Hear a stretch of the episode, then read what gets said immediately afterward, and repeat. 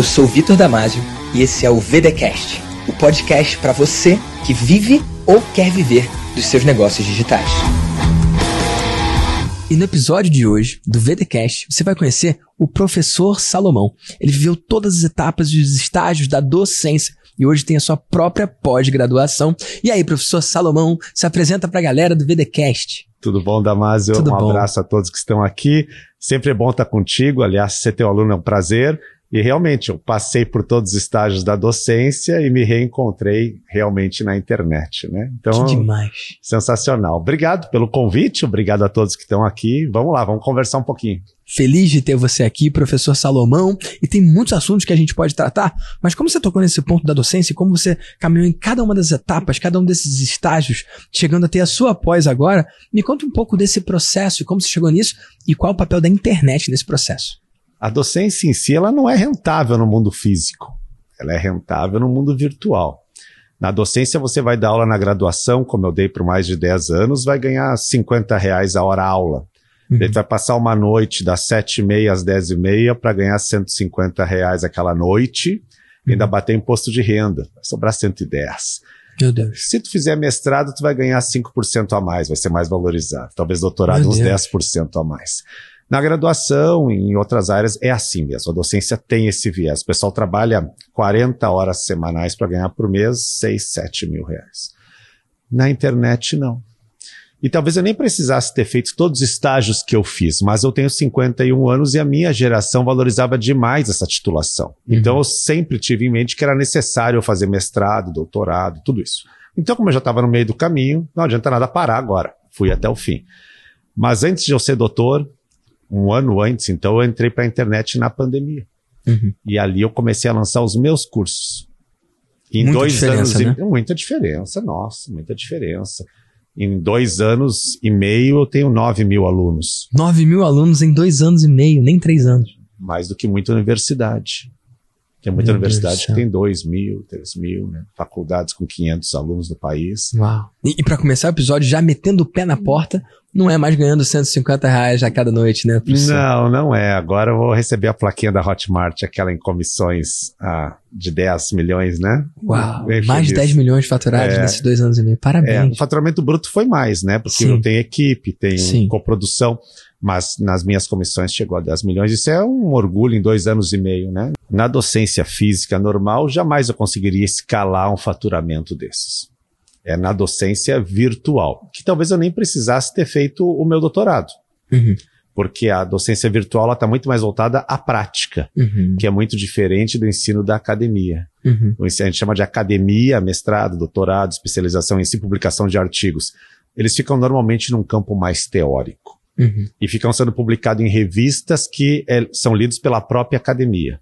E só por eles. Só por eles. Se eu reescrever um artigo prático, talvez ele seja até mesmo hostilizado. Uhum. Aliás, o fato de um professor que tem mestrado e doutorado ir para a internet É já super é mal visto nesse meio, super né? mal visto. O que, que seus amigos falaram? é no começo bastante criticado, os amigos eh, normais do círculo e mais os amigos da academia. Hoje, hoje, depois de um faturamento expressivo, eles me mandam mensagem e perguntam: o que tu acha de fazer um curso assim, né? Eu não sei, eu estava pensando também em ir um pouco, mas eu não queria me expor tanto, eu queria uma coisa mais séria. Aí eu disse: olha, você tem que entender que é completamente diferente o mundo virtual do mundo físico. Não Os valores você- são outros, né? São outros. Numa live, se eu tenho 100 pessoas numa live e alguém quiser sair, ela sai, tu não sabe quem saiu, quem entrou. Sim. Numa sala de aula, a pessoa tem que levantar, É. passar pela frente do professor e sair. E todo mundo olha. Então É. o cara não levanta e sai. É. Ele E o fica. cara que chega atrasado também, né? Você vê, né? Ou, ou- ou- ou a cadeira vazia também. Ah, então a retenção da audiência no mundo físico é diferente do mundo virtual. Total. Porque no mundo virtual, se eu não conseguir agradar o público, a live baixa e eu não sei nem quem saiu nem quem entrou, porque não tem como ficar contando. Há uma diferença brutal. Então você tem que ter no mundo virtual mais qualidade na retenção. Uhum. Que no mundo físico, ela é diferente, porque eu consigo segurar o pessoal num auditório que a porta de saída é na frente do auditório. O cara tem que Total. descer pelo meio de todo mundo. Então são Total. completamente diferentes. Agora, muitos professores acham ainda que para ir para o mundo virtual tem que mostrar seus diplomas. Eu conheci um, um amigo meu, tem um amigo meu, mas conheci ele mais profundamente, ele é médico, né? Conheci ele quando fui fazer uma cirurgia, e ele me disse assim: Eu vi que tu tá na rede, e eu tô pensando também em ir. Disse, ah, legal, cara. Eu nunca falo hum, demais, né? O que, que eu vou dizer? Pois é, fazer uns vídeos e coisas, vou vender um curso. Não, legal.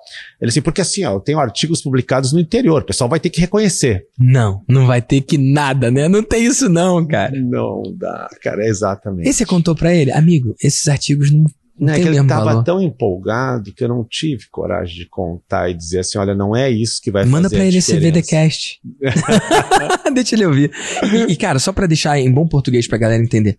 O digital é uma terra que é regida por leis diferentes. No ensino acadêmico, cara, eu tive professores brilhantes. Eu fiz direito na FRJ, me formei, passei na OAB. Eu tive professores brilhantes, incríveis. E eu tive professores que eu não sei como que eles chegaram ali. Eu tive professores que a aula deles mais parecia uma tortura infindável e enfadonha. Eu não sei como, não sei como que o cara conseguiu chegar naquele ponto. Sacou? É que a docência tem também nesse mundo físico a questão de ser filho de alguém. Total. De ser o alguém QI, que né? está há Quem muito, indica? Quem indica. Há muitos anos na instituição. Por exemplo, o cara está há muitos anos na instituição, tu não tem coragem de tirar ele daquela disciplina. Uhum. Mas a disciplina já está desatualizada, o Sim. cara entra na sala com umas folhinhas amarelas, Não mas ele está há muitos anos ali, ele tem uma titulação, beleza. No mundo virtual, se tu lança o curso... Você vai embora, acabou. Não Acabou. tem espaço. É, é, é, é, é muito direto, é muito vivo. O feedback é imediato. Na hora você sabe quando você acertou, na hora você sabe quando você errou, né? Sabe que um dos maiores detalhes que eu vejo quando o pessoal me pergunta, posso dar aula no teu curso? Eu, eu fico meio que... Eu já tenho mestrado. Eu não tenho Não é coragem de essa a dizer para a pessoa que é esse o negócio. Não é Meu esse o Deus. detalhe. O detalhe é, tu sabes seduzir um aluno e explicar para ele a matéria de forma que transforme a vida dele? Isso, isso, é a isso. É encantar, né? Encantar. E, e- e aí vem uma questão. Nossa, eu vou trazer essa cartada aqui. Vou trazer Uhum. essa cartada aqui porque eu acho que é uma questão que a gente ainda está amadurecendo. Existe uma grande diferença entre um processo de informação, ou até educação, de um processo de transformação. Cara, no digital existe essa, essa pegada de educação muito forte também. A, a sua própria pós. Só que quando a gente vê os cursos que são muitas vezes mais rasos, muitas vezes mais pontuais, muitas vezes mais dinâmicos e, e diretos, e, e quando você vê principalmente também mentorias, ou grupos como o Master Mágico, que você faz parte, Uhum. amanhã eu encontro, vamos falar Uhum. disso aqui também. Cara, qual é a metodologia? Não tem uma metodologia. Qual é o, o currículo? Não tem currículo. E as pessoas não estão lá por causa dos meus cinco anos de FRJ mas tão somente pelo que eu já performei. Na internet você é medido pelo seu resultado. E aí vem uma máxima que é desse mundo, né? Você já deve ter ouvido. E, e- e vamos tratar disso aqui e mostrar todos os lados da coisa, porque eu tô falando para um cara que zerou os estágios da docência e hoje tem a própria pós. Aquele lance de que na internet não funciona, mas no mundo físico é assim mesmo. Quem sabe faz, quem não sabe ensina. Já recebeu esse, Ah, esse já. ataque? E Já. como você vê isso? A questão é, os números falam por si só. Eu posso ter, tenho vários alunos advogados que fizeram várias pós-graduações, têm até mestrado e estão ganhando 3 mil reais por mês. Hã? Eles chegam no meu curso e eu mostro para eles como prospectar clientes e como atender e como resolver um problema. Sim. E ele salta para 20 mil. E eles assim, eu nem Assim, né? precisava ter feito tudo que eu É fiz. isso. Eu disse, pois é, porque ninguém vai te ensinar no mundo acadêmico o que realmente você precisa lá fora no mercado de trabalho. E aí vem uma noia que eu tenho com todas as faculdades. Todas as faculdades. Cara, eu fiz direito. Minha formação é direito. E aí eu estagiei no escritório de direito. E lá tinha os sócios e tinha os advogados. Cara, os sócios, eles ganham o máximo que eles podem ganhar. E- Eles têm divisão de lucros ali e tudo mais. E tinha um advogado, cara, que eu nunca vou esquecer desse cara. Não vou falar o nome dele por motivos óbvios. Mas ele ganhava acho que 4 mil reais. Sacou? E aí tinha um plano de carreira que ele podia ganhar 7 mil reais depois de sei lá quanto tempo. Cara, tem essa história aqui no escritório de direito, quem faz o trabalho sujo é o estagiário, né? Isso aí. Mas, cara, tinha esse advogado que eu era o estagiário, né? Eu, eu- eu fazia muito do trabalho da coisa. Mas esse advogado, ele fazia muito também. Em algumas causas, não todas, tudo bem, vamos ser justos, mas em algumas causas, era ele que tocava. Era ele que lidava com as necessidades do cliente, ele que resolvia, ele que ia no tribunal. Cara, era ele que fazia a parada. Beleza? E sabe quando que ele ia virar sócio ali? Nunca. E não virou, saiu. E aí eu comecei a analisar, eu comecei a observar, eu comecei a, a, a notar padrões. Você sabe qual é a diferença? O, o que, que faz uma pessoa ser um advogado que nunca vai ganhar mais de que 7 mil ali, pro cara que é sócio e já entra ganhando muito mais? Qual é a diferença? Você sabe? Não quero ouvir de ti qual é a diferença. Cara, quando eu pergunto para as pessoas, as, as, pessoas elas vão para um caminho perigoso. Alguns falam, ah, é a formação. Uhum, não, é. não é. Ah, é o currículo. Não é. Ah, é quantos anos tem de experiência? Não. É o quanto tem de conhecimento ali? Não. É o quanto é bom? Não. O que eu observei dentro do direito é a diferença entre o cara que nunca vai dar em nada ali, vai ser sempre um peão, e o cara que é sócio ou, ou se torna sócio, é que esse cara tem cliente. Uhum. Se um, um recém-advogado, por algum motivo, que eu não vou julgar se é justo ou não justo, se foi um benefício, um privilégio da vida, ou uma distorção, não importa. Se ele tem acesso a um cliente e ele chega no escritório com um cliente, ele consegue chegar a nível de sócio muito mais fácil do que um cara que tem um trabalho fenomenal, tem um currículo incrível, publicou um monte de coisa, mas que só tem uma capacidade de operar ali e não criar. Então, há uma habilidade que vai fazer toda a diferença na carreira de um cara que escolhe ser advogado é atração e retenção de cliente. Uhum. Você falou o termo seduzir o cliente, né? Eu, eu uso encantar, encantar o cliente, isso. fazer com que ele fique ali e faça negócio de novo, de novo, de novo. Depois que eu falo isso, todo mundo em casa fala, ah, é óbvio, é óbvio. Não, não era óbvio. Porque existe um golpe que está acontecendo, e eu posso uhum. usar esse uhum. termo, né? Eu não estou envolvido nesse mundo, talvez você não possa. Cara, um golpe esquisito. Porque se isso é o mais importante nessa carreira, por que que temos um total de zero matérias na faculdade sobre isso? Não se ensina a precificar e não se ensina a buscar clientes. E quando se fala de precificação, se dá apenas a tabela da OAB. Que, pelo amor de Deus. É, agora os meus alunos perguntam assim, professor, se eu for regularizar um imóvel, que é um prédio, me contrataram para regularizar, quanto, quanto eu posso cobrar? Porque a tabela ela vai dar um mínimo a ser cobrado, mas quanto eu posso cobrar? E daí eu pergunto, qual é a autoridade que tu tem perante essa pessoa hoje? Como é que tu tá? Ah, eu me sinto insegura, eu ainda não sei, eu tenho medo de cobrar muito ele para outro. Olha as dúvidas que tem uhum. na cabeça de um advogado. E por que que essas dúvidas não são tratadas na faculdade? Por que que isso passa até numa pós? Por que, que não se aprende a precificar? Não se aprende no mundo de hoje a captação de clientes? Por quê? Me fala porque eu não sei. Eu, eu não sei. Porque talvez o pessoal não saiba ensinar isso ainda e também porque acha que é coisa de marqueteiro. Uhum. Com a conotação negativa da coisa, né? Exato. Conotação é. negativa, até marqueteiro. Ou seja, Nossa. um dia falaram para mim assim: é, o Salomão concluiu o doutorado, mas o que ele está fazendo não é muito certo ir para a rede. Meu Deus do céu. E eu. Hoje Nossa, a mesma pessoa, a mesma pessoa que disse isso, num evento online, ele disse assim: quero saudar o professor Salomão, uma das maiores referências hoje, orgulho nosso. Interessante, né?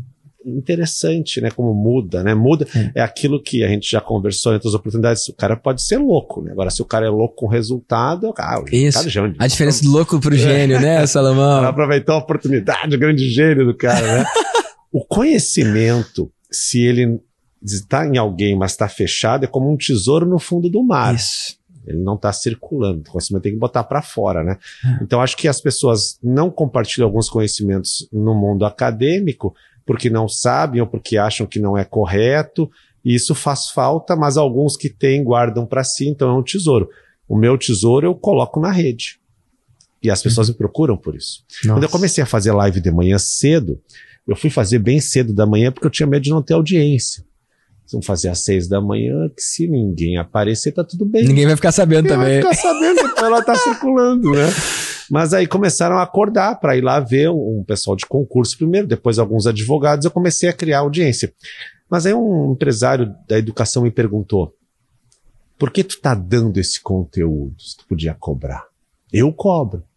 disse, pois é, mas eu estou construindo a minha base, né? Eu vou dar para construir a minha base. Mas aí tu vai dar. Aí eu convidei um amigo para fazer uma live e disse: Não, isso eu não vou falar isso. Eu não, isso aí eu cobro para falar. Que é o meu estudo. Eu disse: Beleza.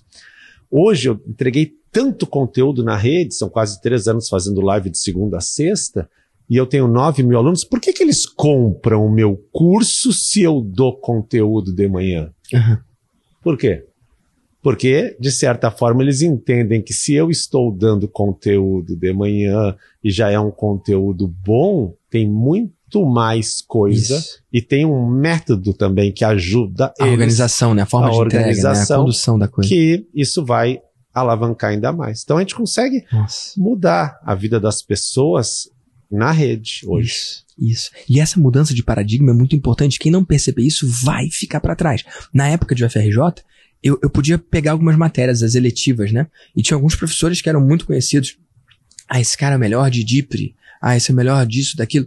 E aí você podia pegar, né? Cherry pick, escolher assim, ah, vou nesse, vou nesse e tal. Só que você podia escolher entre os que estavam disponíveis naquela instituição, considerando o seu turno, né?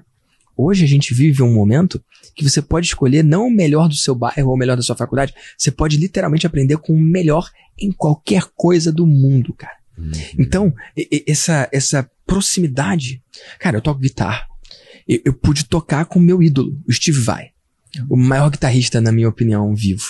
Cara, e morto também. Pra mim, ele é, o- ele é o, é o- número um. Eu pude tocar com ele em duas vezes, em duas oportunidades. E custou só dinheiro. Eu paguei e fui lá. Tá disponível. Então, esse poder de escolha. Vamos. Tô falando de um monte de coisa aqui misturada, mas na esperança de que faça sentido na cabeça das pessoas. Antigamente, pra você ver televisão, você tinha que, se quisesse ver um programa, você tinha que passar naquele horário. Na hora do comercial era quando você ia no banheiro. E, e- e se você perdesse alguma coisa, perdeu. Atrás, se quisesse ouvir uma música, você tinha que esperar sair na rádio. E se você quisesse gravar aquilo ali, você botava fita cassete, rezava pra tocar a música, aí você botava pra gravar, e às vezes a, a rádio botava uma vinheta ali, estragava a sua gravação. E, e para você ouvir aquilo de novo, ou você tinha que ter capturado aquilo ali, ou tinha que torcer pra passar de novo.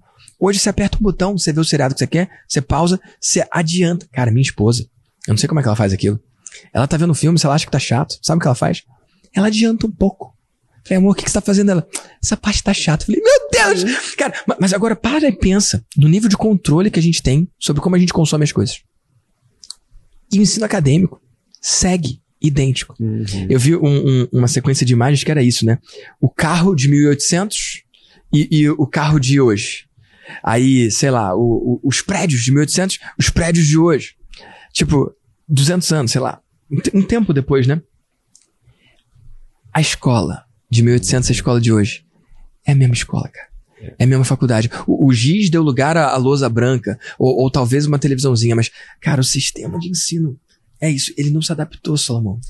Esses dias me perguntaram, agora eu tenho dado palestras pelo país. Então eu vou, já fui ao Piauí, já fui a, a Recife, já fui a Fortaleza no Ceará, agora estava em Belo Horizonte fazendo um podcast, mas eu vou voltar a Belo Horizonte para uma palestra, mas eu tenho corrido bastante e alguém me perguntou: "Você acha que o ensino está ultrapassado?" Eu disse: "Olha, se tivesse bem atualizado, eu não venderia curso. E eu vendo muito curso, não só eu, como outros professores. Por quê?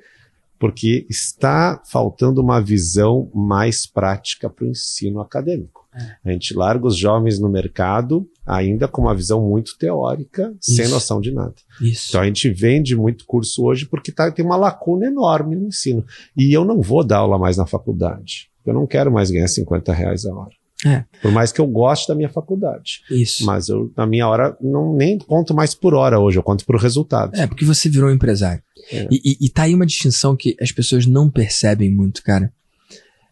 Eu, eu acho lindo. Antes de começar o, o episódio aqui com o professor Salomão, eu perguntei pra ele, amigo, como que eu te apresento? Sacou? O cara tem uma empresa que faturou mais de 10 milhões. Ele é empresário. Mas sabe como é que ele falou pra se apresentar? Professor. Professor Salomão. Eu acho muito lindo isso. Só que você não recebe como um professor. Você recebe como um empresário. E existem professores que querem fazer apenas o trabalho de professor e ficam incomodados com quanto eles recebem pouco. E eles falam coisas do tipo: ah, não é justo, não é equilibrado, ah, o, o brasileiro não, é, não, não valoriza o trabalho do professor. Mas será que é verdade? Porque tá aí o seu trabalho sendo extremamente bem valorizado. O que o cara não entende, muitas vezes, é que você é pago de forma diretamente proporcional ao tamanho da transformação que você gera, vezes o número de pessoas que você impacta. Perfeito. Não existe forma diferente de ganhar mais, faturar mais. Eu acho esse termo ganhar ruim, Uhum. porque ele leva ao erro, né? Você ganha no jogo, ganha na sorte, na Mega Sena. Cara, em inglês tem o win, que é ganhar, né? E o earn, que é, que é ganhar também, né? A tradução literal, mas é, é fazer por onde, é receber, é, é, é conquistar, talvez. Cara, o cara não entende que se ele quiser faturar mais, ele só tem dois caminhos. Aumentar o número de pessoas que ele ajuda, sacou? Ou pegar o número de pessoas que ele já ajuda e mergulhar mais profundo. Então, vamos pensar de forma bem rasa e, e, e, lúdica, né? O professor tem os 30 alunos dele, ele é pago pela instituição dele X horas. Se ele tem autorização e pode pegar alguns daqueles alunos e dar aula particular na hora extra dele, fazer um reforço ou fazer um grupo de estudos focado para alguma coisa, ele está atendendo o mesmo número de alunos, uhum. só que alguns de forma mais profunda com isso, ele tem uma compensação maior. Ou se ele quiser pegar mais uma turma ou trabalhar numa outra instituição, ou seja, ampliar o número de pessoas que ele consegue contribuir, ele também consegue receber mais. O que as pessoas muitas vezes falham em perceber é que o valor que você recebe hoje é o justo e merecido.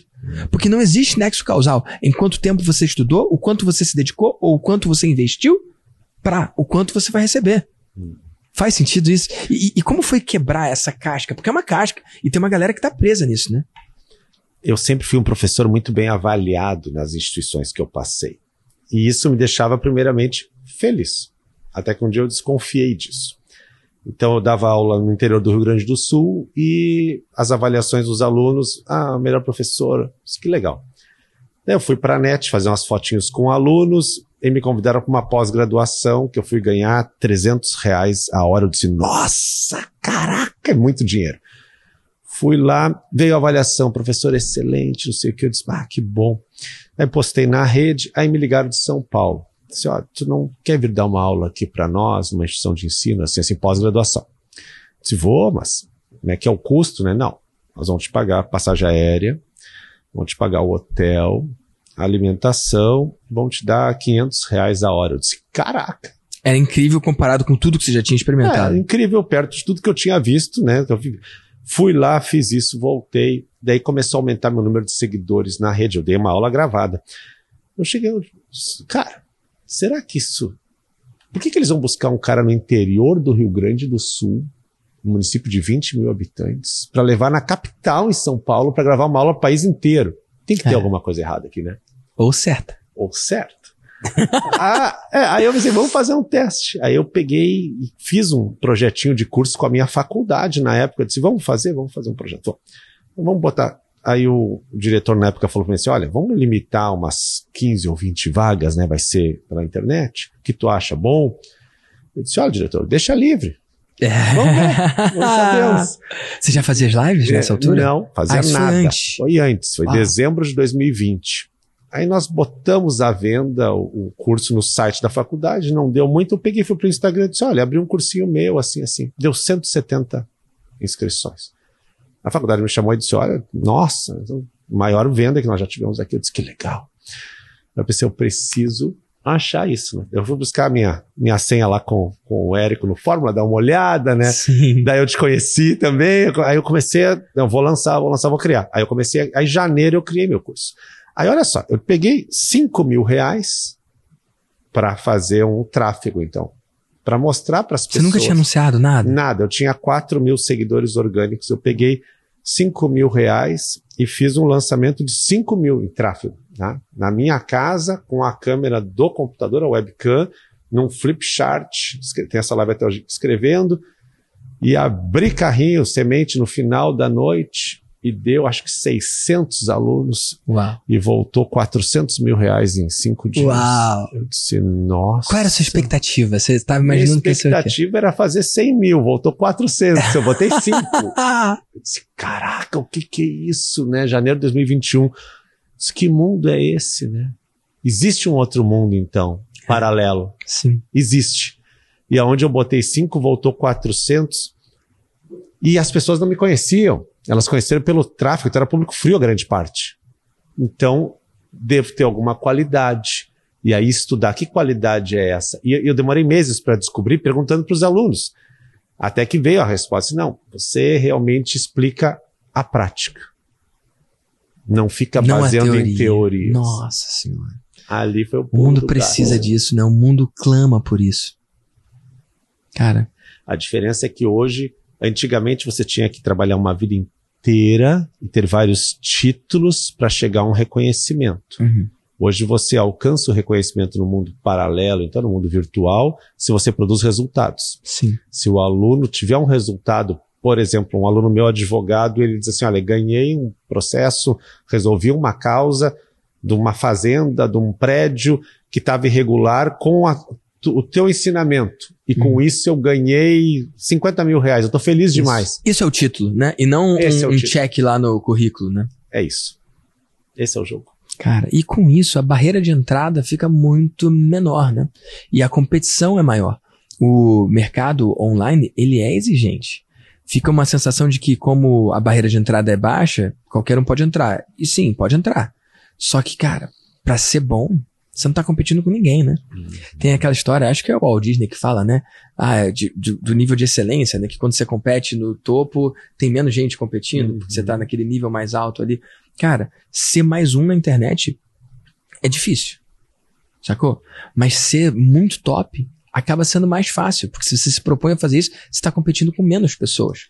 Faz sentido?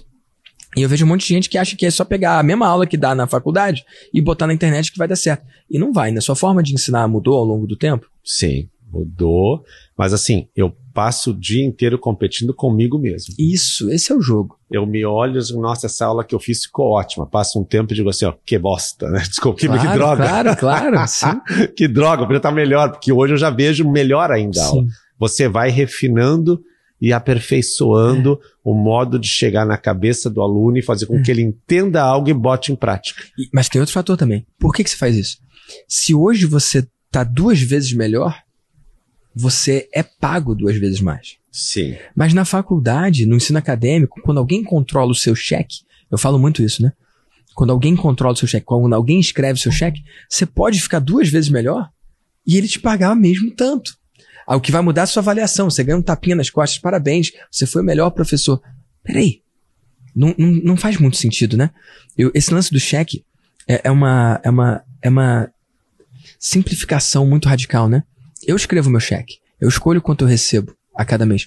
Por quê? Porque eu sou pago pelo cliente final. O cliente paga a mim. Ele não paga uma instituição que diz o quanto daquilo ali deve vir para mim. E, e é legal porque você está equilibrando papéis diferentes, né? E você hoje é uma instituição que paga outras pessoas. E seria legal, se você quiser, até falar disso também. Eu entendo que existe o ato de ensinar que tem o seu valor. Mas existe o ato de gerar mercado e gerar demanda para quem quer aprender. E existe muito mais valor aqui.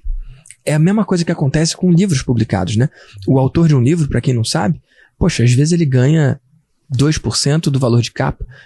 Na vasta maioria das vezes, menos de 10%. A não ser que o cara é seja self-published, né? Se ele não se autopublicar, se ele tá com uma editora grande, cara, cada autor ganha uma pequeníssima fração. Isso, eu tenho um livro. E é best-seller Então- a gente ganha quase bem, bem pouquinho, né? Eu não sei se por questão contratual pode É. falar, mas É. sempre é um valor irrisório. Por quê?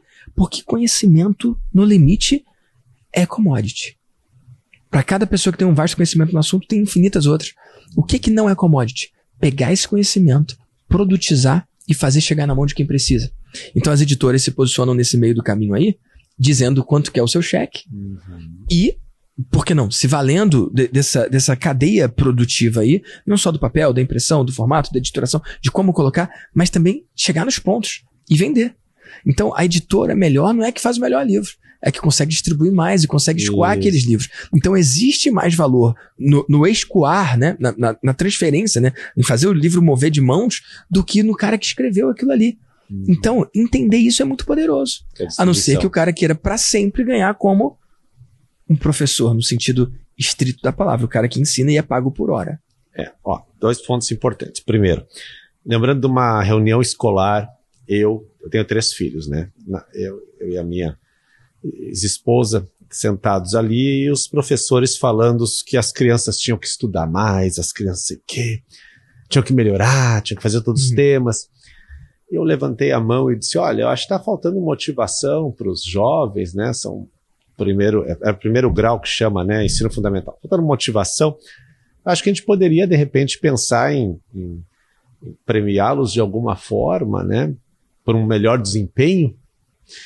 E eu estou fazendo isso com meus filhos. Eu estou prometendo para eles que eu vou levar eles a tal lugar se eles melhorarem tal nota. E não!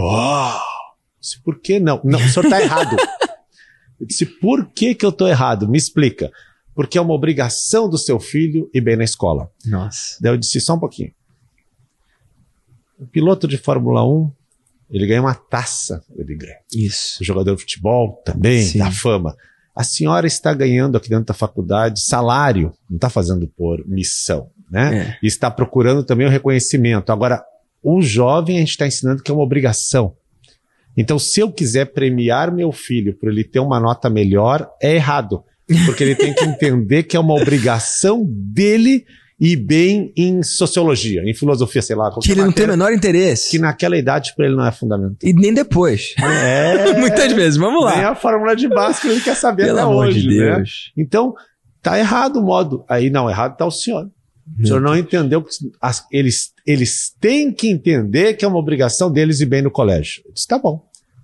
Aí eu falei pro meu filho, fica tranquilo, segue a vida e não te preocupa que o aluno que mais tirou 10 vai ser teu funcionário no futuro. É isso, cara. É isso. E eu tinha clareza na época do colégio, cara. Eu, eu vi isso em algum lugar que, que exatamente isso que acontece, né? As habilidades que são verdadeiramente premiadas no mundo não são as acadêmicas. Não é, não tem como. O melhor aluno do colégio, via de regra, ele não tem como ser o melhor empreendedor. Não tem como, porque as habilidades não são as mesmas. Né? É, é muito raro, né? É, é possível. Eu falei, não tem como, né? Tem como, mas é muito raro.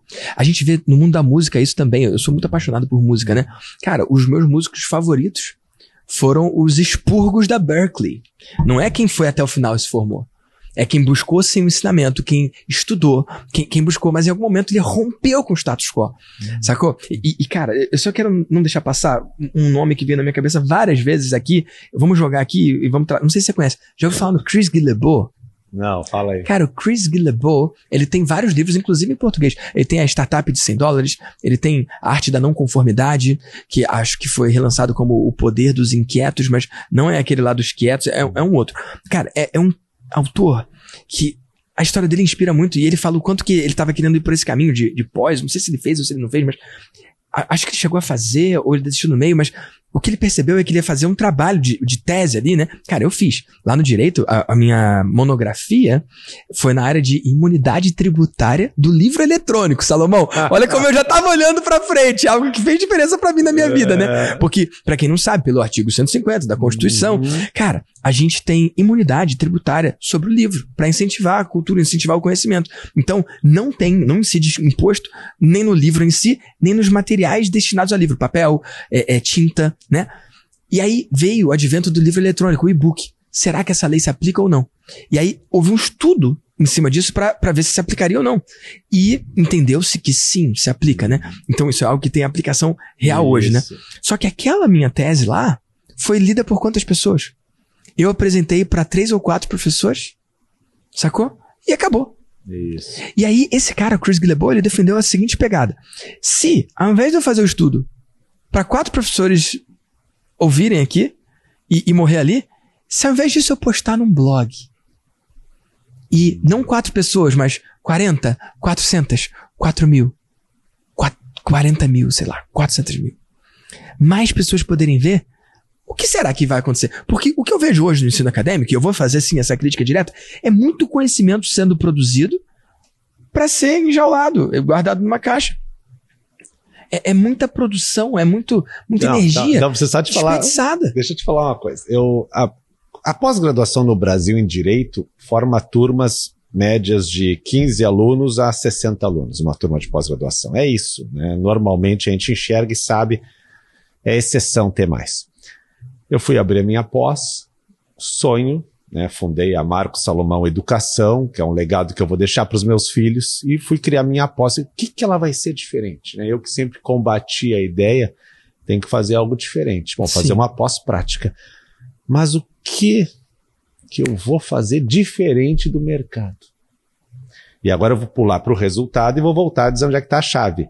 Eu, eu não fiz tráfego, tá? Eu só cheguei para os meus alunos e falei, ó, estou criando uma pós e o preço é o preço de mercado. E em 5, 6 dias eu medi 400 pós. Uau. Uau, amigo. tá? a 4 mil, 4.500 reais, que é um preço de mercado bom. Ou seja, deu um milhão e pouco em seis dias. O que, que tinha de diferente? Bom, tinha toda a minha bagagem, todo o meu estudo, o time que eu montei, mas uma coisa eu falei assim, ó, você que é aluno da pós, vai ter uma vitrine no site da minha pós com seus artigos, o blog que tu falou agora, Uau. aonde eu vou te projetar para a rede o que tu escreveu. E os melhores artigos eu vou escrever em coautoria, e agora eu vou puxar o meu doutorado aqui para botar junto contigo, porque tu tá fazendo por merecer. Então eu vou dar vitrine. Alô, pessoal das pós-graduações que estão olhando que eu tô falando. Aproveita a ideia, aproveita a ideia. Vou te dar vitrine numa pós, dentro de um site da minha pós, para o Brasil, que tu é meu aluno da pós e tu escreveu isso aqui Sim. e tá disponível para todo mundo usar. Uau. Ninguém faz isso.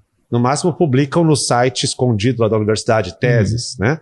É. Não, eu vou dar a vitrine, porque eu vou chamar o aluno e faço live com ele sobre o artigo dele. Vou mostrar ele para o mundo, levar ele para o mundo. Uhum. Então, isso é uma coisa diferente no mercado. Total. Tal. Mas talvez seja o que está faltando. Faltando para o mercado olhar o quê? O aluno não quer só o título, ele também quer que o mundo saiba que ele existe. Sim. Reconhecimento é uma coisa que as pessoas buscam demais, demais. E o reconhecimento ele vem de várias formas, às vezes nunca vem. O cara tá lá, se esforçou, batalhou e ninguém chama o cara para nada. E por que não dar oportunidade? E a gente sabe quantas portas fecharam nas nossas vidas, né? Mas por que não dar oportunidade para alguém que está querendo escrever e mostrar também que é bom? Então, se eu hoje tenho essa, essa rede comigo, eu posso mostrar, dizer, ó, esse aqui é meu aluno, tá na minha pós e ele escreveu isso. Professor, eu queria saber tal tema. Um aluno meu escreveu disso. Olha aqui no site. Uhum. E isso vai gerar para eles uma energia maior. E, alimenta esse ecossistema que vai ficando cada vez mais forte. e Ah, mas aí eu vou perder o meu brilho porque os alunos podem ficar melhor que eu. É dever Ué. do professor tornar o aluno melhor que ele. Exato. Senão ele falhou. Fernando, ele falhou. Entendeu? Aí ele falhou.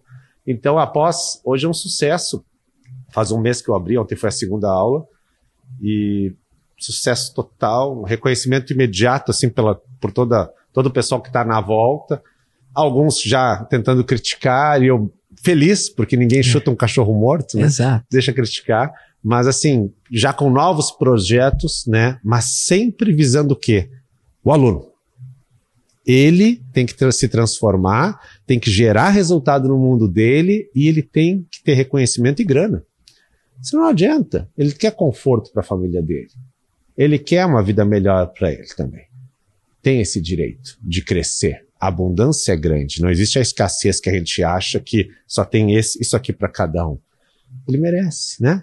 E eu posso proporcionar isso, cara, enquanto eu estiver na docência, vai dar. Segunda coisa que tu perguntou: remuneração de professores. Sim. Eu adotei uma estratégia de pagar acima do mercado. Porque, como eu tenho escala, eu posso fazer isso, Uhum. né?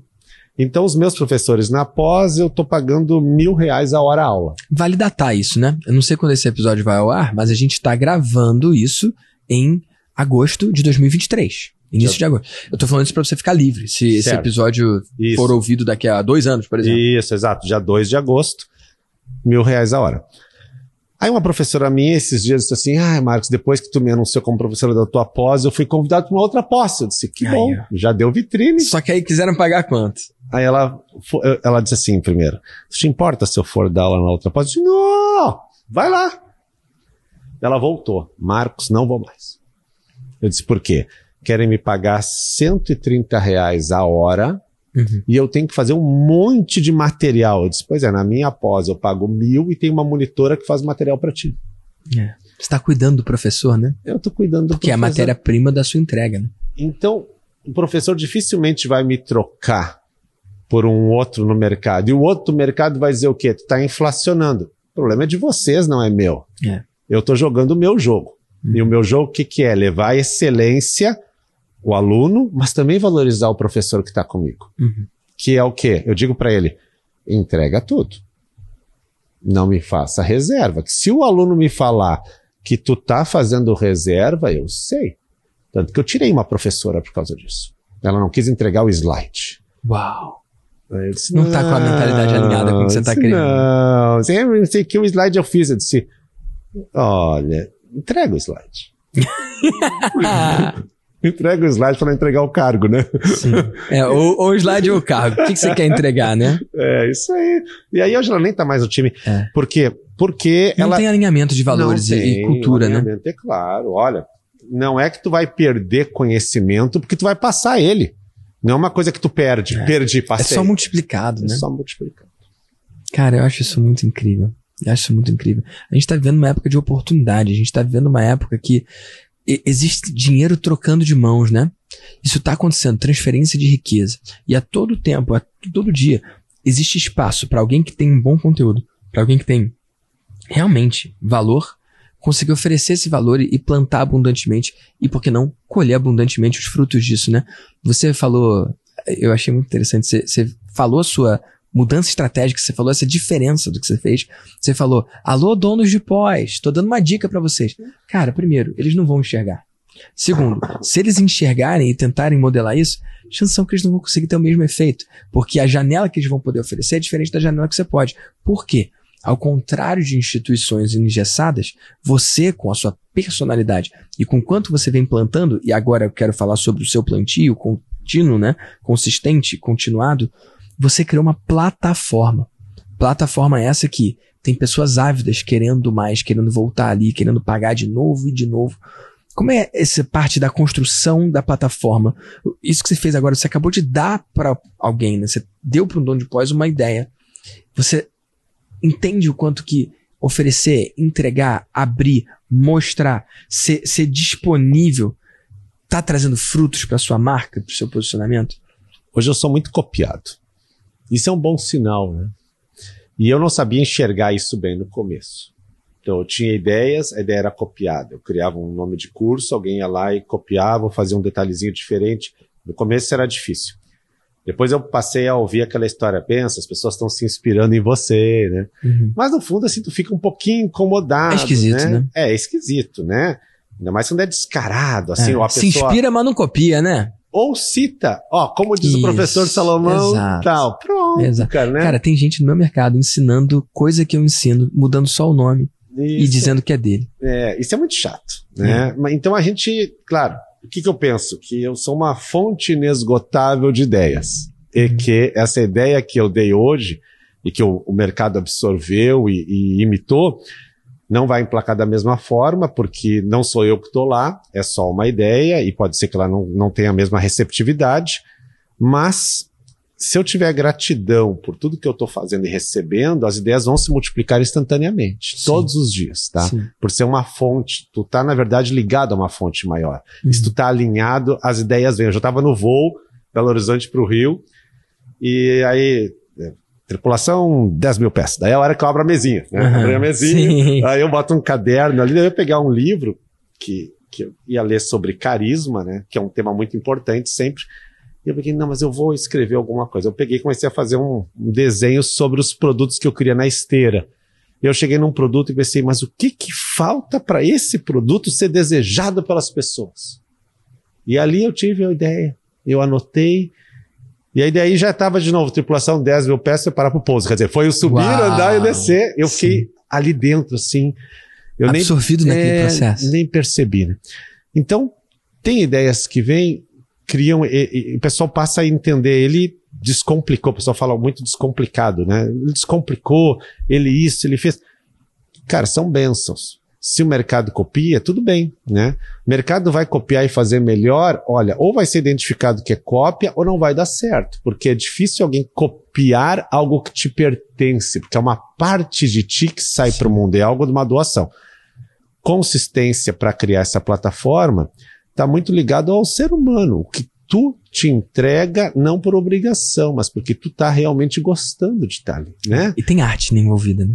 Tem arte, claro, tem tudo isso. Então você, você toca, se tiver que tocar a tua guitarra amanhã de manhã até o meio-dia e à tarde, enquanto teus dedos não machucarem, É. tu vai estar tocando, É, cara. E se no é final da tarde é, né? tu tiver com os dedos machucados e chegar esse grande guitarrista que tu gosta e dizer assim, Eu ó, vou tocar mais, mais. vamos tomar agora com os dedos Eita. sangrando, boa, cara, é não é? claro, é, É isso. isso aí, cara. Então, tudo tá ligado ao que tu ama. É. E quando tu ama, o corpo físico chega a se sacrificar pelo teu amor, como uma mãe por um filho, um pai por um filho, como por alguém que a gente ama, a gente sacrifica tempo, sacrifica é, dinheiro, sacrifica é, o corpo físico em si, é, cansaço, noites de sono. Uma mãe passa a noite acordada e no outro dia ela tá cansada, mas ela não tá dizendo assim, ó, tá, vamos, tira essa criança que eu não quero mais. Ela tá vivendo aquilo. E por mais que ela canse, ela tá fazendo por amor. Então, quando você estiver tocando a sua guitarra por amor, não tem tempo. E se o tempo for pouco, ele vai se abrir, vai criar mais tempo, né? Aquilo que tu fala quando a gente tá um pouco tempo, o tempo se abre sempre se abre. Eu faço porque eu gosto. O meu reconhecimento como professor na graduação, na pós dos alunos, aquele carinho que vinha, que era uma dopamina assim que dava, passei a me alimentar disso, mas também passei a construir um legado. Então, para mim, tá na live, tá na aula, tá em outros lugares, é a minha vida. É o que eu gosto, entendeu? É, é eu parar para tirar foto com as pessoas dentro do universo que eu tenho, é o meu mundo. Beleza, se eu não tenho isso, talvez até falte algo hoje que para outra pessoa pode ser que não, que ah, não, a minha bateria social acabou, alguns dizem, tá? Tô uhum. cansado. Meu carisma acabou. Meu carisma acabou. eu não aguento mais fazer live, sabe? Então, eu, na live, essa pessoa diz assim, professor, você tá com cara de cansado, mas que bom que tá aqui. Uau. Eu acho que faz parte da gente. É como se tu estivesse tocando guitarra. Agora eu fiz live por 18 dias, né? para fazer o meu lançamento. Então foram sete de aquecimento, mais as CPLs, mais umas lives, abrir carrinho, 18, 18 horas de curso gratuito, todas as noites. Com vento, com frio, com resfriado, com problema de luz, com não sei quem, com quem ligando, virando mês.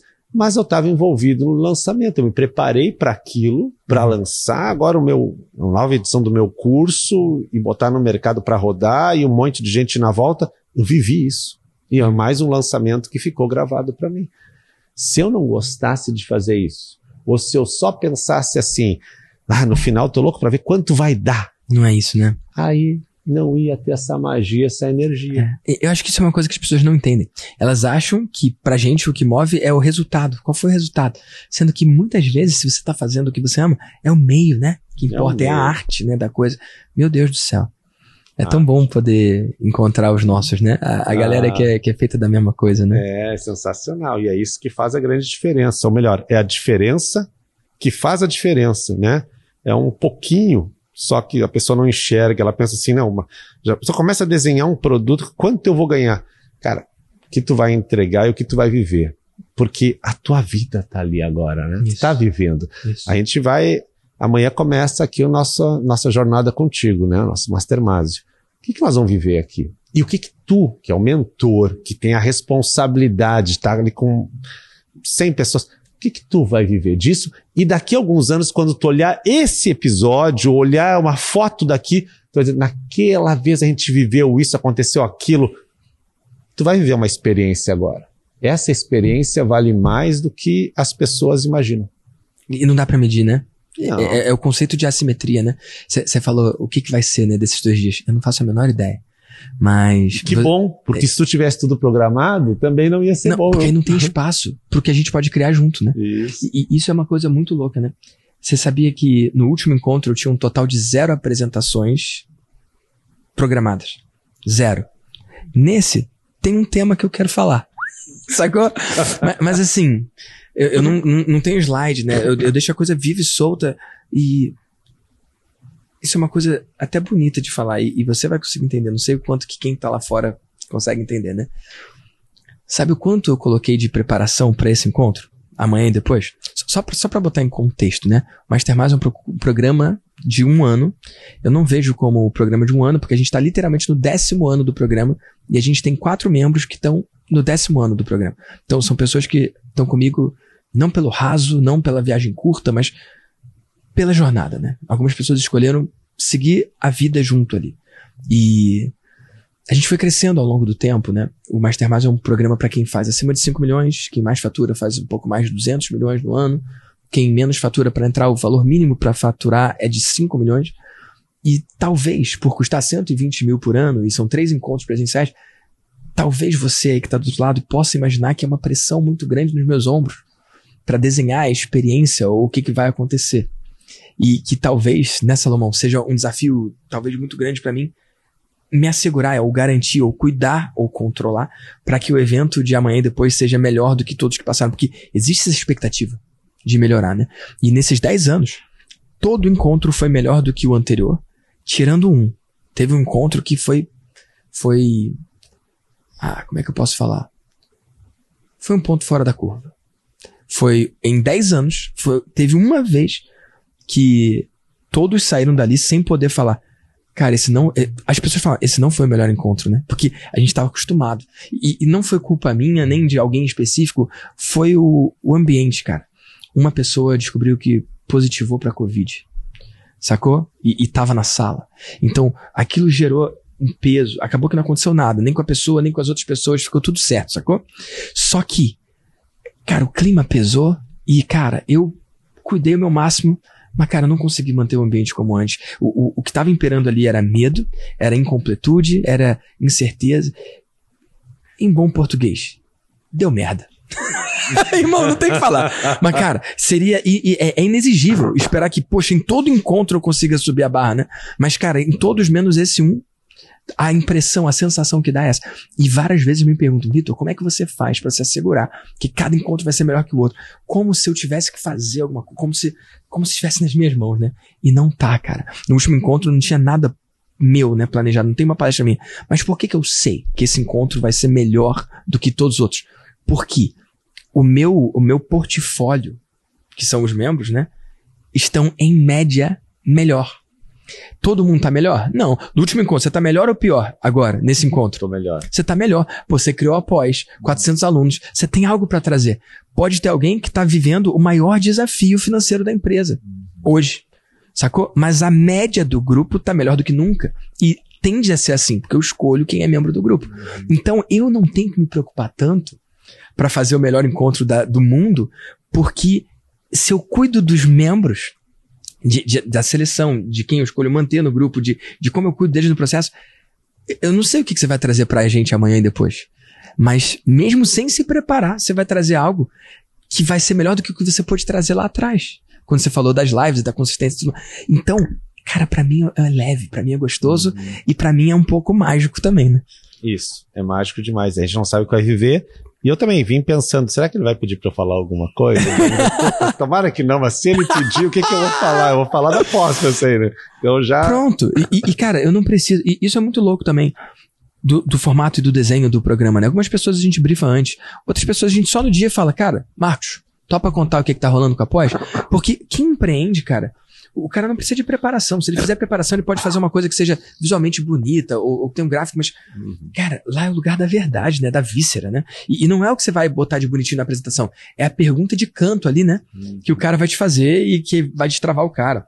Isso. Conta um pouco da tua experiência no último encontro, cara. Você chegou. Você é novo, foi né? o meu primeiro encontro, na Você chegou verdade. agora. O último foi o primeiro. É. né? E aí eu, eu, eu vim e você pediu pra eu falar sobre algum tema e eu, olha, eu sei falar sobre tal coisa, tal coisa. Então nós encontramos um tema que seria consistência na rede, né? Por quê? Porque você vive isso. É. Não é porque você tem pós-graduação É, nisso, não. não. É porque. con- conta aí o teu marco aí. Você não marcou esse território ainda que não. Fala quantos dias seguidos, amigo, de live? É, olha, desde janeiro de 2021, de segunda a sexta, pouquíssimas vezes eu parei, né? Irmão, isso não existe. é. Isso- essa consistência é uma coisa animal, cara. E, É. e quantos que você fez consecutivos sem parar mesmo? Te- teve, teve Ah, um não, teve épocas que, sei lá, 50, 60 dias sem parar nem o final de semana, porque eu Isso é- estava sendo atacado Isso é por concorrentes que enxergaram que eu fazia e queriam fazer também de manhã, Uhum. num horário próximo. Tipo, o cara sabia que eu fazia das 6 às 7, aí ele encaixava a live dele às 7 para pegar minha audiência rebarba, no final né? e botava Nossa. um tema muito parecido. Meu Deus do céu. Aí eu, quando eu chegava pelas 7 horas, eu dizia, vamos fazer mais uma hora, tocar direto. Eita! Sério mesmo? Tocava duas horas de live. Uau. Ah, e daí, interagindo com o pessoal no chat. Nossa. Aí tu segura, retém, retém bastante. Já são dois anos e meio de live criando essa consistência, que é um, para mim, um legado. Se eu pegar uma live minha lá de 2021, fizer uns cortes, vai ter um conteúdo bom lá. Entende? Como as tuas antigas vão ter conteúdo bom, sempre vai ter conteúdo bom no que a gente produziu. É. Vai estar lá. Agora, se alguém chegar hoje Isso é uma coisa que você falou lá no último evento que me marcou muito. A gente não pode se espelhar em quem está no mercado agora. Você tem que ser que nem o cara. Se tu chegou agora, tudo uhum. tem tempo. Isso. Tem, tem muito ouro nisso. Tem muito ouro nisso. Porque o cara olha para mim, não, o cara faz live de manhã, todo dia eu vou fazer também, já vou não lançar. Vai dar. Cara, se eu não tô é fazendo isso. live há quase três anos e faço, é. já tô na minha décima quarta turma do meu curso, é porque tem uma bagagem no isso. troço que é incalculável isso. hoje. E se você que está há 10 anos nisso, vai ali fazer um evento, aquela mesa bonita em U, aquelas luzes, o painel todo, eu olho e assim, nossa, eu queria muito estar tá fazendo isso aqui também mas eu sei que ainda não posso, não pela grana, por alugar o lugar, trazer o pessoal, mas porque eu ainda não tenho a bagagem do troço para chegar ali. Então eu tô, eu tô fazendo o primeiro evento ao vivo esse ano, que é o evento que eu tô construindo para ser um protótipo para ele crescer, entendeu? Então as pessoas olham e enxergam só às vezes o final da corrida, né? Uhum. O resultado. Eu quero isso. Cara, para chegar aqui, se tu for direto, tu vai quebrar. Tu tem que fazer o trajeto para entender o que é. As dores. Tu tá na live, cai a live do YouTube, né? Tu, cai o link. Como lidar com isso, né? Como Amigo, lidar? você falou um troço que você nem percebeu, mas você vai sair daqui desses dois dias com isso aí desenhado. Porque dez anos atrás, eu não tinha a capacidade ou a estrutura ou, ou os meios, né, para fazer o que eu faço hoje, mas eu tinha uma mesa em U também. Tinham 14 pessoas naquela mesa, sabe? Uhum. Não tinham as 80 de hoje, mas tinham 14.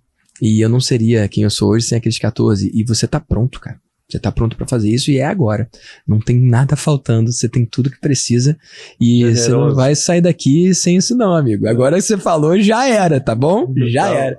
E olha, você falou de, uma, de, um, de um tema que eu trago muito que eu trago a metáfora do Arnold Schwarzenegger, né? O Arnold, ele nossa, ele é referência em tantas coisas, né? Referência Nossa. de imigrante, referência na, no esporte, no fisiculturismo. Cara, depois bombou nos filmes e, a disciplina absurda e, e a consistência e, e, e o caráter e, vários pontos. Se envolveu com política e teve resultado incrível também. Ele é um vitorioso em tudo que ele faz, né? Mas eu ainda. Eu acho que o filme bateu, né?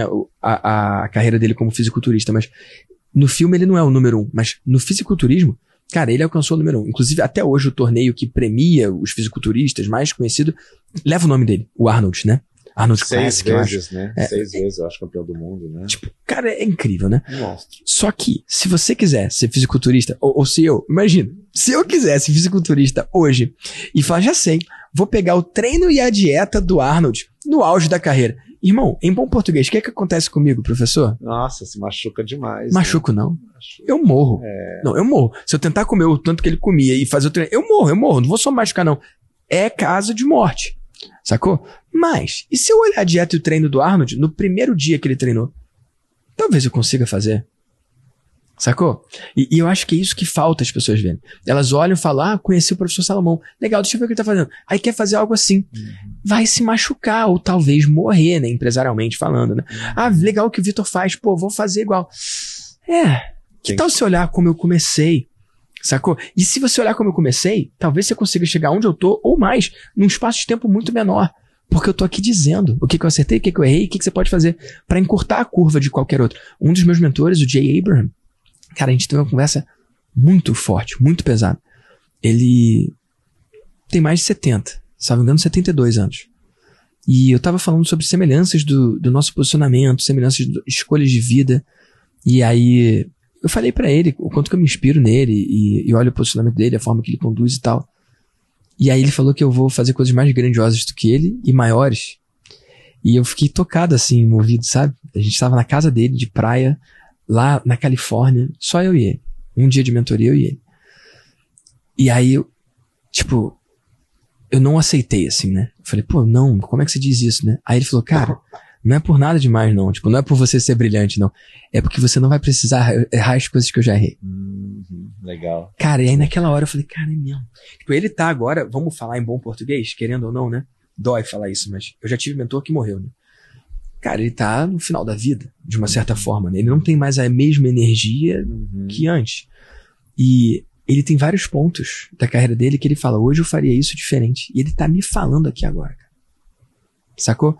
Então eu tenho a chance de não fazer o que ele tá fazendo hoje, mas dar passos que ele deu, mas não os passos em falso. Cara, isso vale muito, cara. Isso não tem preço. É, eu me emociono, verdade. assim, tipo. Não tem preço porque é você saber a experiência de vida de um cara que você admira e saber que você está traçando isso e ele vai te passar, ó, aqui tem uma armadilha. É. Né? Aqui tem uma armadilha, cuida aqui. Que você não está enxergando ainda, você está chegando no ponto dele. E aí ele tem aquilo que nós falamos no início da live. Ele vai transformar um aluno dele. Que live. né? Que live. Aquilo- aquilo- aquilo- Ato falha aí, É, né? ato falha. do episódio. do episódio, do episódio. É, ele vai. Boa, né? Tu vê como é. né? É tanta, né? E agora pouco. Mas podia ter uma live aqui rolando É. ao mesmo tempo, né? Ele vai transformar o aluno dele melhor que ele. Total. Porque ele não Isso vai é deixar. vencer, né? Ah, é, ele não vai deixar o aluno errar aonde ele errou. E é isso que eu falo para os meus alunos também. Eu digo assim: ó, aqui tem um problema, gente. Aqui vai dar problema se você fizer isso aqui. Ah, mas ah, olha como isso aqui é delicado. É uma armadilha. Identificar as armadilhas do caminho é o trabalho do mentor. É É. isso. Se quer ir sozinho, vai. Quer ir com alguém te guiando, vai ser melhor, né? Eu vejo assim. É. E amigo, caminhando pra essa etapa final. Você assistiu algum VDcast ou esse é o seu eu primeiro? assisti já. Já assistiu? Então você sabe que tem umas perguntinhas padrão aí que eu É, faço, né? Oremos, É, oremos. vai, vai, vai, dar, vai dar bom. Amigo, você tá há pouco tempo no grupo. A gente se conhece há pouco tempo. Nesse espaço de tempo, tem alguma coisa que você construiu de resultado ali que você possa dividir com o mundo lá fora? Porque assim, em todo episódio do VDcast, eu faço questão que as pessoas conheçam alguém brilhante, e é o seu caso. Mas eu faço questão também que a pessoa saia daqui com algo implementável, algo executável. Igual essa orientação que você deu para donos de pós, né? Hum. Cara, o que, que você pode falar do que você viu lá, ou, ou, ou aberto mesmo, algo pro cara daqui a um ano. Ele fala, professor Salomão, eu vi seu episódio, e ó, eu fiz aquilo lá que você falou, e olha aqui meu resultado, obrigado. Quando eh, eu dava aula em faculdade, eu pensava, ah, quem sabe um dia eu vou ter uma faculdade, vou construir um prédio, vou ter alunos, botar no jornal a faculdade. Veio a pandemia, eu entrei no digital, construção toda, eu não encaixei mais esse sonho. Eu comecei a fazer lançamentos e lançamento é uma coisa independente. Quando eu cheguei lá na, na tua mentoria, eu conversei num hot seat com o pessoal ali e eu aprendi a criar um negócio. E é aí que eu criei a Marcos Salomão Educação. Foi baseada naquela última, naquele último encontro. O cara disse: ah, não basta ter a esteira de produtos ou ter os lançamentos. É um negócio que é autossustentável e que irradia uma energia para todos. E aquilo foi muito impactante, porque eu cheguei ali achando que eu ia ser assim, o cara, nossa, vou contar a minha experiência de lançamento. Os caras não falavam mais só em lançamento. Eles já falavam em construção de algo para a vida. Então, um ponto positivo que eu aprendi e que agora eu chego aqui com a minha primeira construção, porque eu botei meus filhos no negócio, criei a pós, estou criando outros cursos como uma, um empreendedorismo na educação. E que antes eu era um lançador. Bem diferente. Eu acho isso muito poderoso, você conseguir olhar o todo, né? Tem muita gente que é boa em uma coisa só, né? O cara que é bom em webinário, o cara que é bom em lançamento, o cara que é bom em fazer live. Concatenar tudo isso e montado um formato que seja sistemático, que alimente de fato um negócio, cara, isso é muito poderoso. Muito. Que massa que você teve essa visão. Mas tem muito pouco tempo, foi muito, muito, muito É, curto, mas, né? é, mas é que a, a questão é você não ter o medo, né? Os guris falaram isso lá no dia que a gente estava no teu hot seat. Eu falei, tá, vou esperar até o final do ano, eu elevo o ticket da minha mentoria e faço isso. Não, não é até o final do ano. É agora, fazer né? agora. É igual hoje aqui, que a gente vai falar desse teu evento aí, cara. Eu acredito e eu, eu vejo isso acontecendo. Que massa. E amigo, eu quero. Tem, tem mais duas perguntinhas. Vai lá. Tem, tem, Vamos lá. Tem, tem duas, duas perguntinhas. Daqui a cinco anos, né? É- é- eu acho meio desafiador e, difícil, mas tem pessoas que têm clareza nisso. Pra onde você vê você indo nos próximos cinco anos? Então, eu tenho que olhar para trás também, né? Não deu três anos a minha entrada É. no digital. Então é difícil eu imaginar que os próximos três são na mesma proporção, porque agora o salto é sempre maior, né? Sim. Então o É primeiro salto exponencial, né? A curva não é linear, né? é, ele é muito exponencial. Mas eu espero que em cinco anos a minha empresa de educação atinja muitas pessoas e que os meus filhos estejam à frente dela comigo e que eu possa criar esse legado de transformação no mundo. Não é só uma empresa, é uma transformação. Que o cara olha e diga assim: não, eu quero entrar lá porque lá eu vou sair transformado. Não é que eu vou sair com um emprego, não é isso. É outra Eu vou pessoa. sair como pessoa transformada. Não interessa se você vai querer empreender, se você vai querer advogar, se... não, mas você vai se transformar. Aliás, sabe que no meu curso, um dos cursos que eu tenho, que é o carro-chefe, eu tenho vários módulos que eu gravei de desenvolvimento pessoal. E aí hoje os alunos falam assim, ó, não é só um curso jurídico, é muito mais, por causa disso. Uhum. Né? E eu vi assim, eu li um livro, né? Tá, esse livro aqui é muito legal. Eu vou fazer um- uma aula sobre ele. Eu pego e faço uma aula, ó, li o livro assim, assim, assim, faço, gravo, boto lá. Pessoal, tá aqui na plataforma de bônus se alguém quiser. E isso toca eles. Então eu acredito que a transformação não é apenas financeira, mas também é do ser que está dentro, né? Nós somos, para mim, né, um corpo físico, espiritual, emocional e mental. A melhor definição que eu já achei. Agora, o mental, ele é o que tu coloca para funcionar, né? Então, para funcionar a tua mente em relação à prosperidade, em relação ao conhecimento. O emocional tu não tem como prever, só a inteligência emocional, mas é o teu amor no teu casamento, no teu filho, a tua família, as tuas dores, as tuas emoções te carregam ali. O físico para mim é um retrato, né? A gente não tá muito bem porque não tá uma coisa tá demais, o físico ficou um pouquinho de fora, mas ele é um retrato, talvez a ponta do iceberg. Mas o espiritual é o eu interior, é a voz. Essa voz, né, ela pode mudar, mas ela tem uma essência. Mas se você conseguir fazer com que essa voz evolua, você atingiu o ponto da espiritualidade. E talvez é o que falte nos cursos, fazer a voz interior evoluir. É. Não uma voz sabotadora, mas uma voz evolutiva. Olhar o que tu já errou e o quanto tu está construindo. Que maravilhoso. Amigo, onde que a galera pode acompanhar o seu trabalho, conhecer mais sobre você, mergulhar mais no que você tem para oferecer? Procura Professor Salomão na rede, né? Instagram YouTube, é onde eu sempre tô. Que massa. Você faz jus ao seu nome, amigo. Você Ah, faz jus ao seu nome. Tá bom, agradeço demais Que o massa. convite hoje aí. E ó, tem uma última pergunta. Tem mais uma? Pode? Claro. Quando você faz uma live, nem todos os seguidores aparecem. Quando você Uhum. posta no YouTube, nem todos os inscritos abrem também o vídeo. Isso. Mas e se você pudesse mandar uma mensagem pro mundo inteiro, com 100% de abertura, meu amigo? O que, que você diria? Acredite mais nos seus sonhos e menos nos medos. Uau. Obrigado, amigo, pela sua Falou. contribuição aqui. Agradeço. Obrigado por tudo também pelo convite. Até a próxima. Uau. E olha, se você quiser conhecer a vida de outros empreendedores brilhantes, eu convido você a assistir mais um episódio aqui do VDCast. É só clicar e assistir.